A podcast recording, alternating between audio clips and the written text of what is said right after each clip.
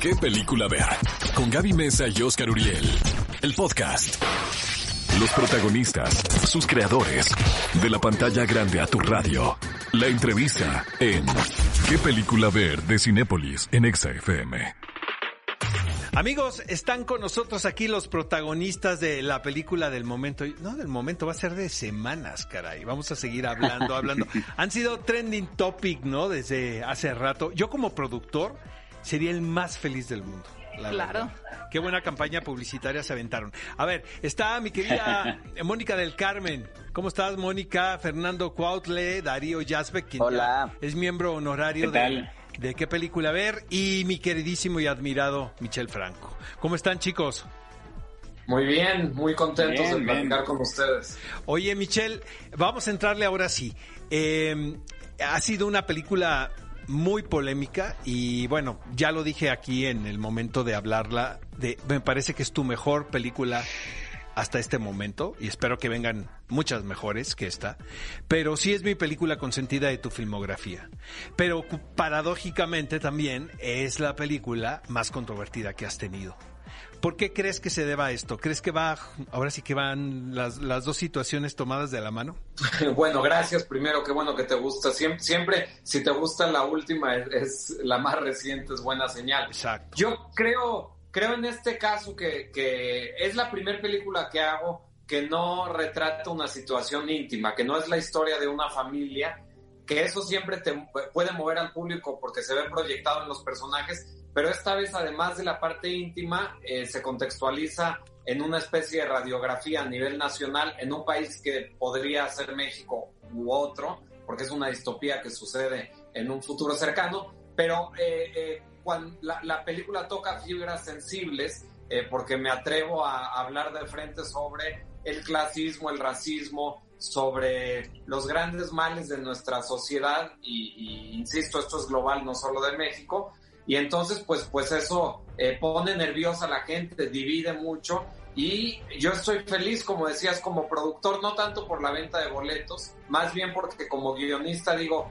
qué bien que las ideas que estuve Exacto. eh, eh, trabajando y, y- y- y, pues pensando se discuten a este nivel. Oigan, tengo una pregunta yo para eh, los actores y quisiera saber si a nivel de guion, si en algún punto les costó empatizar con, con sus personajes, ¿no? Como entender las decisiones que iban a tomar y cómo fue ese proceso para ustedes de realmente poder llegar a conectar con ellos sin juzgarlos. Cuando yo leía el guion y cuando yo leía el personaje de Marta, me costaba porque yo, yo siempre me he sentido como muy aguerrida, como muy contestataria y tener este personaje que está envuelto en esta vorágine de injusticias, pues me costaba empatizar con, con ella, pero sabía que tenía un punto primordial de, de un punto de vista muy específico y a ese había que, que, que corresponder y sí, sí me costó, pero, pero al final viendo los resultados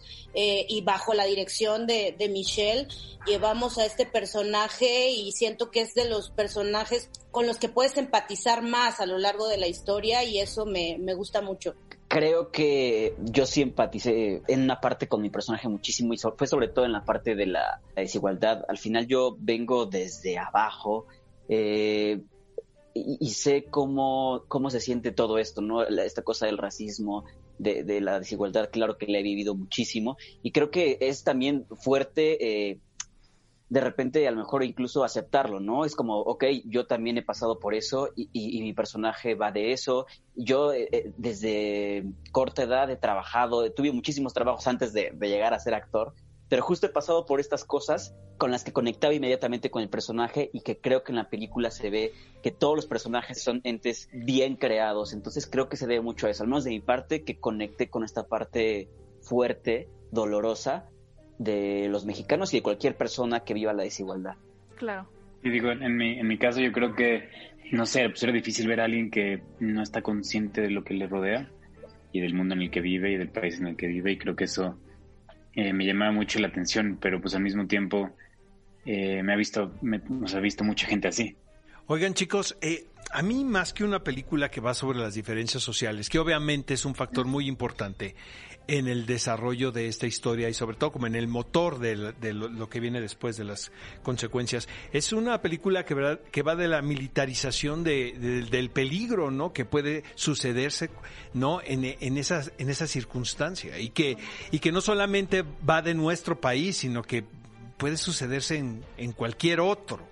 Eso fue lo que a mí me conmovió. Veo, veo realmente a la audiencia este denotando no el asunto de las diferencias sociales siendo que esto lo hemos visto en muchas películas o sea no, no creo que no está aquí revelando algo en particular Michelle. Pero lo que me pareció a mí realmente conmovedor como espectador es ver la situación de los militares en el poder. No sé si yo estoy mal o tengo que ir a terapia No, es, es, la historia comenzó mucho antes. Todos entendemos los códigos y lo que sucede en esta casa y, qué representan y son personajes eh, que viven una profunda eh, corrupción. Pero, como bien dices también, Oscar, esto ya lo hemos visto en otras películas. La siguiente gran pregunta de la película es cómo se controla eso o qué consecuencias trae. ¿Quién gana eh, a partir de, de esta explosión? Y mi respuesta es no gana nadie. Eh, el público cuando la vea va a entender que todos salen perdiendo sin importar que sean parte de la clase privilegiada o de la clase media o de la clase eh, baja. Eh, todos salimos perdiendo. eso no quiere decir que no creo que hay que cambiar. La película, justamente, la tesis de la película es urgen cambios. Mm. Pero hay que hacer cambios de manera inteligente, con empatía, con diálogo, porque si los cambios vienen del caos, eh, la conclusión va a ser peor aún.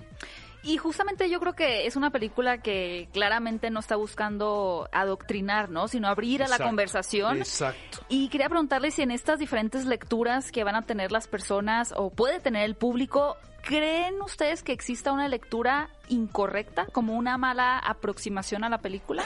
O todas son válidas? Yo estoy dispuesto a escuchar todo tipo de opiniones siempre cuando vean la película, que no sea por el trailer, por, por, discusiones de Twitter, ¿no? Yo estoy dispuesto, si a alguien no le gusta y explica por qué, yo lo escucho con muchísimo interés, o si no le parece alguna de las posturas, pero cada personaje en la película que hace algo en un momento tiene una actitud contraria en otro. Se, se, eh, hay mucha ambigüedad en los personajes y en la realidad que represento. Entonces, no, eh, no hay una tesis, como bien dices, no estoy tratando de adoctrinar. Y el otro punto es pues que yo soy director de cine y trabajo con libertad y escribí una película distópica que sucede en un futuro cercano y no es un documental, es ficción y trabajo con libertad. Lo que sí es que a través de, a partir de que ha habido tanta polémica, estamos poniendo la película en manos de ONGs y de asociaciones que se dedican a combatir el clasismo, el racismo, y ellos van a, a, tomar el diálogo de esta parte seria que pues son los expertos y van a transmitir las ideas correctas. Chicos, eh, tenemos que concluir, pero yo les voy a decir esto. Creo que Nayan me comentó en una entrevista y yo también creo que las películas no deben adoctrinar y soy todo menos romántico y todo el mundo lo sabe aquí. Pero me dijo algo Nayan que me llamó la atención. Me dice, esta película puede ser pervisoria, puede ser una llamada de atención para que esto no suceda jamás en nuestro país. Y me llamó mucho, mucho la atención la respuesta que me dio Nayan. Han hecho una gran película, chicos de verdad. Siéntanse muy orgullosos de esto. Y como bien dice mi querido Michel, eh, vayan a verla. No juzguen de una, a una película por comentarios que leen en redes sociales o porque ellos creen, ¿qué tal los supuestos ahora los críticos de cine que, no? O los que, o los que critican tu película sin ver considerando lo que hiciste en el pasado. ¿Qué tal si tuviste un momento de epifanía, Michelle, sabes? El año pasado y te convertiste en en un director de películas infantiles muy efectiva, por ejemplo.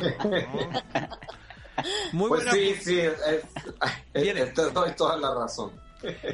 Chicos, este, de verdad muchas gracias por su gracias. tiempo. Y este, vayan a ver, vayan a ver Nuevo Orden eh, este fin de semana a cines, porque hay que verla en la pantalla grande. Exactamente, Nuevo Orden ya está en ese momento en la cartelera de Cinepolis. No olviden revisar en sus ciudades. Y bueno, muchas gracias por acompañarnos. Mónica, Fernando, Darío, Michelle. Gracias. Gracias, un gusto hablar con ustedes siempre. Gracias. Bueno, cinéfilos, ahí lo tuvieron directamente de la voz del elenco y el director de esta película de Nuevo Orden. Tienen que ir a verla en cuando puedan a las salas de Cinépolis. Y una vez que lo hayan hecho, eh, vamos a estar súper pendientes para leer su opinión en las redes sociales.